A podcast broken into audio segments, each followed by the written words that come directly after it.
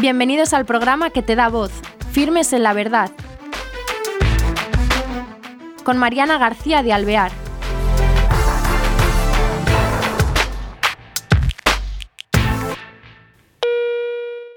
Hola queridos oyentes, bienvenidos a este programa de Firmes en la Verdad. Hoy tenemos a una cantante con nosotros, ella es chilena, se llama Romina González Romanini y desde allí eh, la música que oyen de fondo es suya. Vamos a empezar con una canción y después ya comenzaremos a hablar con ella.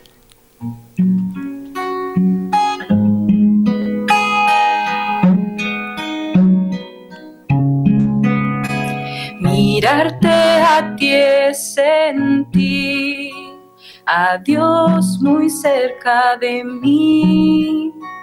Mirarte a ti es volar.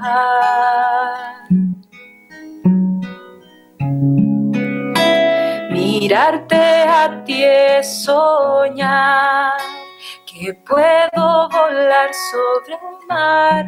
Mirarte a ti es encontrar la paz. Mirarte a ti la razón y enloquecerse con tanto amor. Al ver en tus ojos a tu Hijo Cristo Jesús. María,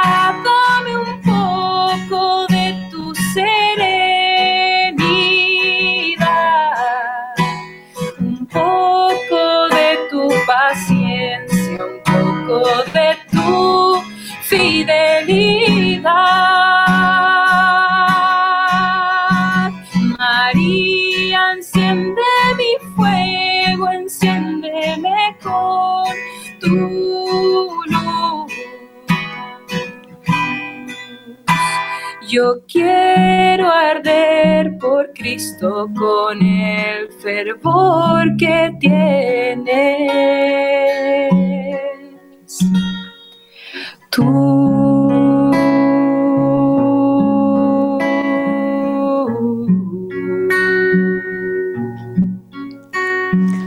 Bienvenida Romina, ¿qué tal?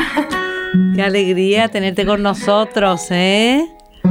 Gracias, igualmente para mí también es un honor estar aquí con ustedes. Qué bien, bueno, bueno, a ver si te conocemos en España, porque eh, tus canciones pertenecen a la música cristiana, ¿no?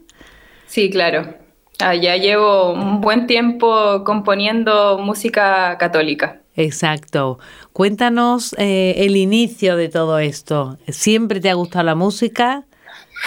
sí, desde muy pequeña, eh, bueno, mi papá, como les decía, tiene una herencia musical en su familia muy fuerte. Él tiene un grupo con sus hermanos y de ahí en el fondo viene toda, toda esta herencia para mí y comenzó obviamente la música popular. O sea, nosotros éramos eh, cristianos, católicos como de tradición, pero no, no de corazón. Y a, partir de la, de la, misma música, un día yo me encontraba eh, en, obligada, digamos, en una misa de, de Domingo de Ramos, creo que fue. Y mi papá me dice, oye tú que tocas, que cantas música, mira, ¿no te gustaría, por ejemplo, participar acá en la iglesia? Eh, quizás eh, sea algo bueno para ti. Y yo, no, no quiero porque me carga la iglesia. Esa fue de verdad mi primera, mi primera eh, impresión, sí, claro. ¿Cuántos años habíamos, tenías? ¿15 tenía por ahí? 14, sí, estaba un poco antes de entrar a prepararme para el sacramento de la confirmación. Sí, sí, o Fue sea un poco antes de eso. Sí, sí. sí. Entonces eh, fue como, la verdad es no quería, pero eh, al final de la misa él me, me, lleva, me empuja hacia la persona que estaba en el coro y le dice, ella quiere entrar al coro. y yo, casi como un desafío de, de, de, creer que me la podía y todo, me, me, ella me dice, la persona, eh, tú puedes por favor venir hoy día en la tarde para que te probemos, a ver si cantas y tocas. Y yo de, de, desafiante me presenté ese día.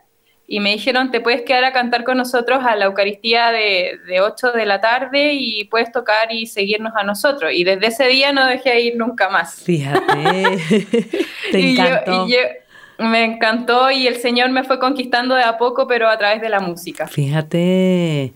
Entonces eh, existía la música en ti y después el cambio de la música con Cristo, ¿no? Después de ese, claro que sí. ese día. Y cobró todo un nuevo sentido, pues no solamente para mí, sino también para mi familia. O sea, mi papá, que es un músico profesional, se dedica a eso. Para él también, él, a los años después, cuando yo tomé la dirección de ese coro, él y mi hermano entraron al coro también y al conjunto que teníamos en la, en la catedral donde yo participo y hacemos música ahí y para nosotros tiene todo un nuevo sentido en el fondo. ¡Y qué maravilla! Y entonces tú empiezas en ese coro, vamos a seguir tu vida como músico, empiezas en ese coro y ¿qué más? Eh, eh, ¿Sigues con tus estudios?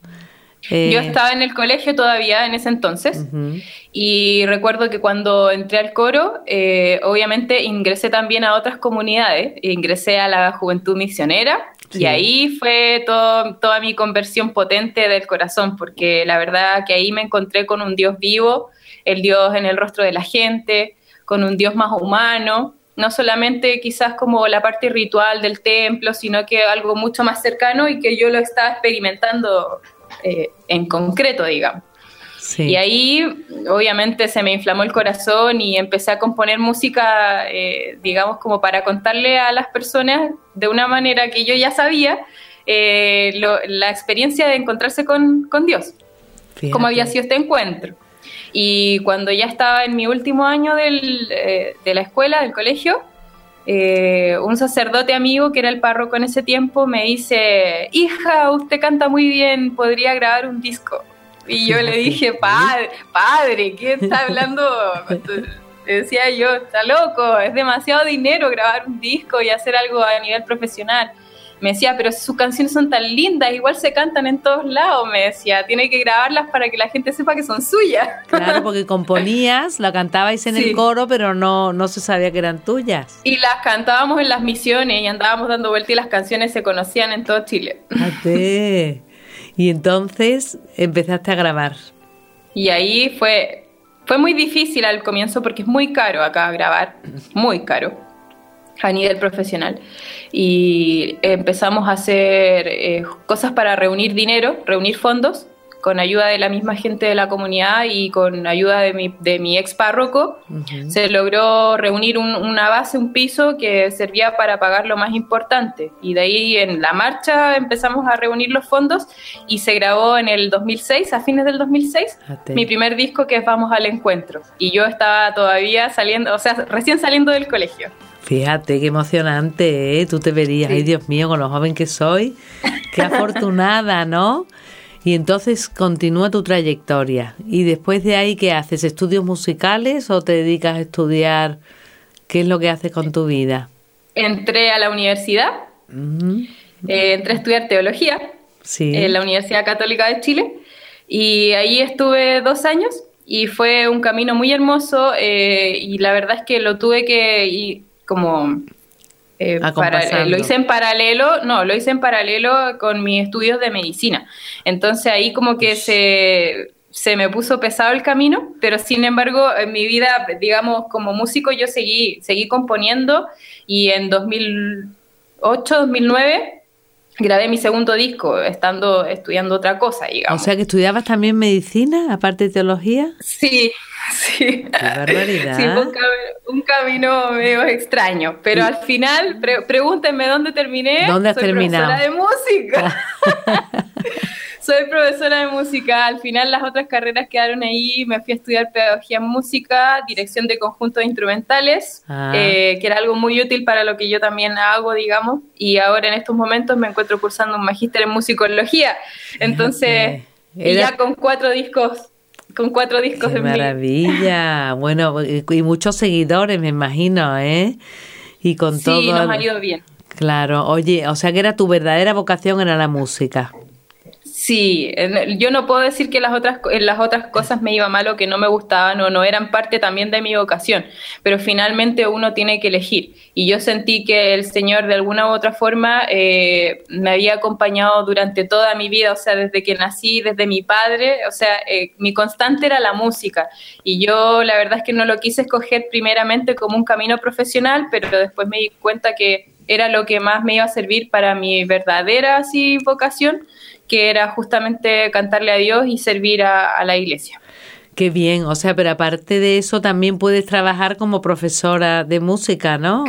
Y, y, lo hago, soy profesora en, un colegio y trabajo ahí eh, la mitad de la semana y la otra mitad hago clases particulares, eh, canto en matrimonio, doy conciertos y un montón de cosas más. O sea que te puedes ganar la vida gracias a la música porque has hecho los estudios y también continúas con todas tus grabaciones. Qué maravilla, eso es afortunada porque no es tan fácil, ¿eh? Sí, eh, ha sido un camino muy, muy preparado, eh, digamos, con, mucho amor eh, por Dios y también con muchas ganas parte mía y de mi familia. Porque al final este ministerio yo no me lo he tomado de manera personal, sino que ha sido una cosa que, en que se ha sumado toda la familia. Qué bien. Entonces háblanos de, tus discos. ¿Qué diferencia? Cuéntanos qué, qué matiz especial tiene cada uno. Vamos al encuentro eh, del año 2007, es un disco muy testimonial, es un disco de carisma misionero que tiene que ver con todo este ímpetu de, conocer también en lo que yo estaba viviendo, conocer a Dios y, contarle a la gente eh, el, cambio que se produce, digamos, eh, en el corazón, en la vida, el hecho de aceptar a Dios en ella. Y es un disco así súper como, tiene un power de de alabanza, de misión, de contémosle a todo el mundo, digámosles que es maravilloso estar con Dios. El segundo disco, que se llama Congregados por tu amor, es de 2009 y es un disco mucho más meditativo y en términos musicales también tiene una variante que es que nosotros eh, unimos nuestra banda de la familia con una orquesta, digamos, eh, más clásica, entonces tiene unos arreglos que se conjugan ahí entre lo popular y lo clásico, entonces es una mezcla bastante bonita. Y el tercer disco se llama Buscando Paz, es del año 2013 y es un disco que tuvo un proceso de maduración, pasando por crisis de fe, por un montón de cosas que en realidad hacen eh, madurar. Eh, tiene que ver también con un poco la etapa de la vida en la que yo también ya estaba más, más grande y es un disco muy, para mí, eh, uno de los más potentes, eh, en, sentido, en sentido de que creo que es donde hay más de mí. Y ahora, este año, 2017, hemos lanzado nuestro cuarto disco que se llama Cantaré al Señor, que son salmos eh, de la liturgia diaria que yo he musicalizado casi que por necesidad, por tener que enseñarle una antífona para la misa al coro. Y de ahí han salido el resto de las, de las melodías de estos salmos y eso fue lo que quise también grabar porque se estaban cantando mucho en distintos lugares y la gente quería tener como la, versión para aprenderla. Qué bonito todo. Me, ahora, qué curioso, es bonito cuando te he oído lo de la crisis para que nos esté viendo que nos esté viendo, tú descubres a Cristo, te, te lleva a, a conocerlo, pero como no es todo camino de rosas, vives en ti crisis, ¿no? Y necesitas también exteriorizarla. Cuenta también un poco cómo es tu evolución y por qué te entra esa crisis y qué es lo que te saca de ella. ¿Cómo lo haces? Yo, yo en, lo personal, eh, casi todas estas crisis han estado acompañadas de momentos de mucho dolor. Primero de dolor físico, problemas de salud y cosas así, que te llevan a cuestionarte un poco la fragilidad de la vida eh, y también lo vulnerables que somos y lo a veces mal agradecidos de, los momentos en que gozamos de una buena salud y tenemos nuestro cuerpo para vivir en plenitud. Eh, eso yo creo que ha sido como lo que más me ha remecido. También obviamente cosas más internas como la soledad, el cuestionarse justamente si voy por el camino correcto, qué estoy haciendo con mi vida. Esas cosas yo creo que a uno lo ponen en una posición un poco límite, pero lo enfrentan a, sus miedos, a sus esperanzas, a sus dolores, a sus heridas y al final, eh, en mi caso, mediante la música, yo como que vuelco mucho de eso hacia afuera Y, después la misma canción en la que a lo mejor está eso plasmado es la que vuelve a mí y vuelve a mucha gente y me ayuda y nos ayuda como a, pensar en estos momentos y hacer una, oración así profunda de entrega. Al final, como yo creo que todas mis canciones de crisis eh, terminan en el mismo punto final que es eh, confía y entrégate. Es como que la solución es lo que te soluciona al fin y al cabo. Oye, pero otra cosa, has hablado de la salud. ¿Qué pasa? ¿Tienes problemas de salud? Porque esas, el sentir los problemas de salud tan de cerca, ¿a qué se deben? Sí, sí. Tengo un poco de fragilidad, digamos, en temas inmunológicos. Eh, tiene que ver con una cosa de que no tengo muchas defensas en mi cuerpo para, para poder hacerle frente a todas las infecciones y cosas. Entonces suelo tener como muchos bajones, eh, me tengo que cuidar mucho para estar, para estar bien, digamos. Pero al final, para mí, más que una carga o eso, yo creo que me ha enseñado mucho. O sea, el dolor para mí ha sido un pedagogo magnífico. Eh, creo que gracias a eso también puedo tener como esta mirada de la vida y disfrutarla tanto y disfrutar tanto a las personas que tengo cerca. O sea, yo de repente veo a mis amigos de mi misma edad que están, no sé, les preocupa más eh, salir a carretear, como se dice acá, que ir a fiestas y, todos los excesos y esas cosas. Y a mí me interesa, no sé, estar tranquila, eh, disfrutar a mis papás, que sé que no son eternos, eh, estar en, en, casa, hacer música, compartir con los niños del colegio, que a mí me, pero esa cuestión me llena el corazón, o sea, yo voy a trabajar Claro, porque es mi, es mi, es mi trabajo remunerado, es mi forma de sobrevivir, pero los niños me inyectan una energía y también me sacan el resto y yo ahí siento que como que se completa todo mi ser musical, o sea, no es solamente yo hacer canciones y grabarlas, sino que es yo enseñar música, yo compartir la música y un montón de cosas, entonces como que se conjuga todo y además como estoy estudiando, además está como la parte intelectual y académica que también me gusta mucho. Qué bien, qué bien, porque ahora, aunque das clases y eres profesora de música, ¿estás estudiando como máster o qué? Sí, un máster en musicología. Mm, qué bien. Claro que eso te complementa, te complementa todo. Y cuéntame, has tenido una gran personalidad de, de optar por música católica. ¿Cómo son tus andanzas por el mundo? ¿Cómo te tratan la sociedad en general? No los católicos, que eso ya sabemos que en la iglesia bien, sino por ahí, porque eso está ahora fuera, no está, no está de moda, ¿verdad? Sí, sí, eh, la verdad es que desde un comienzo fue difícil y yo creo que de alguna forma ahora eh, hay un poco más de conciencia, pero hemos tenido que nosotros, las personas que hacemos esta música, por lo menos acá en Chile, que somos varios y gracias a Dios eh, tenemos una buena relación, hacemos comunidad entre nosotros, entonces podemos eh, como de repente conversar ciertos temas importantes y actuar de una manera como con unos lineamientos para hacer un poco más cuerpo y no andar cada uno por su lado. Eh, pero desde un comienzo fue difícil y yo, por ejemplo, en los conciertos siempre trato de contarle a la gente que estos son proyectos autofinanciados, o sea, nosotros no tenemos apoyo institucional de la iglesia, por lo menos en Chile no funciona así. Cada uno, si quiere hacer una producción de música, la, hará al nivel que pueda y con los recursos que tenga. Pero en general, es desde ahí ya es como complicado. Luego, cuando está como también el estigma social de que en el fondo uno es músico, en Chile la profesión de músico no es muy valorada, en general, música de cualquier tipo. Eh, está como en general el arte, la filosofía son casi que de segunda disciplinas, disciplinas de ocio, entonces como que no, no fueran importantes porque no producen, digamos, al, al país en términos económicos tanto como quisieran.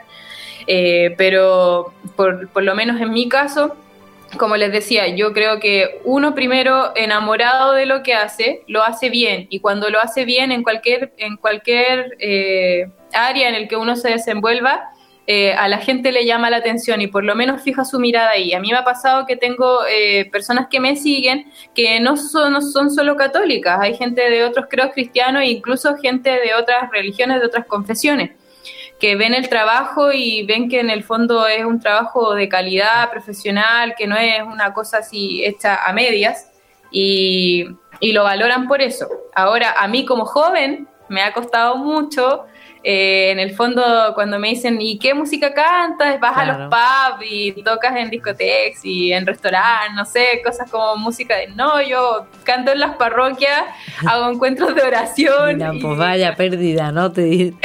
sí, entonces como que me dicen, pero ¿por qué te dedicas a eso? Debería ir a The Voice o programas de ese tipo para que saltes a la fama así y cantes y ganes mucho dinero, pero en realidad yo creo que hay gente para todo. O sea, yo ese, ese tipo de trabajos tampoco lo, menosprecio, me encantaría, pero creo también que no es lo mío. O sea, yo me siento cómoda aquí donde, donde estoy y me siento feliz, me he realizado como persona, mi familia y ha sido un camino al final donde también obviamente yo, yo he recibido la ternura y el abrazo de Dios porque creo que sin Él también nada de esto se podría haber dado.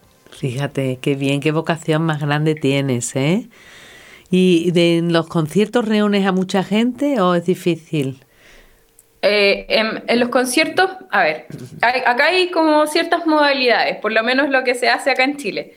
Hay encuentros de oración, donde el músico hace una oración cantada que la guía él con reflexiones bíblicas, con momentos de silencio y va cantando todo el tiempo. Esos encuentros de oración en general congregan a mucha gente se, hacen generalmente después de la Eucaristía. La gente se queda después de misa a, vivir estos momentos de oración o de adoración, a veces, cantadas.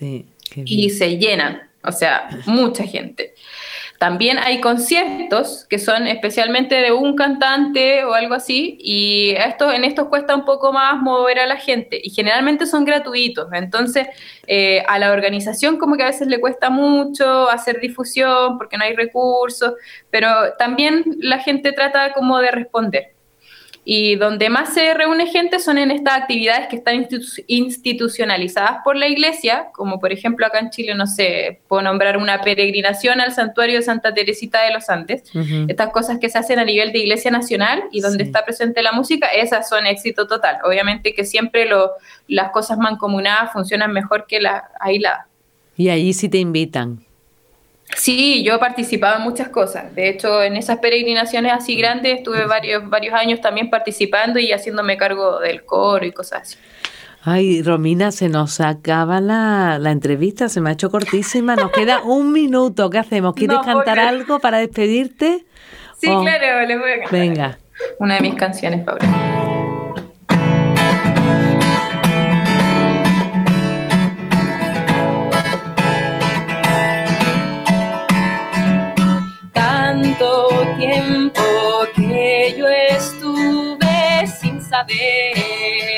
Sin saber a dónde ir, que cada segundo era mi fin. Pero ahora sé lo que realmente es estar aquí, el milagro de vivir, tú le das sentido a mi existir. Hoy renuncio a todo porque nadie más que tú me rescata y me ilumina con su eterna luz.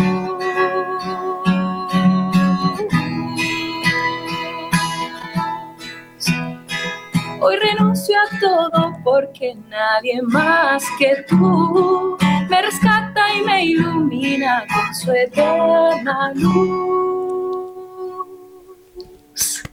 Qué bien, bravo, Romina.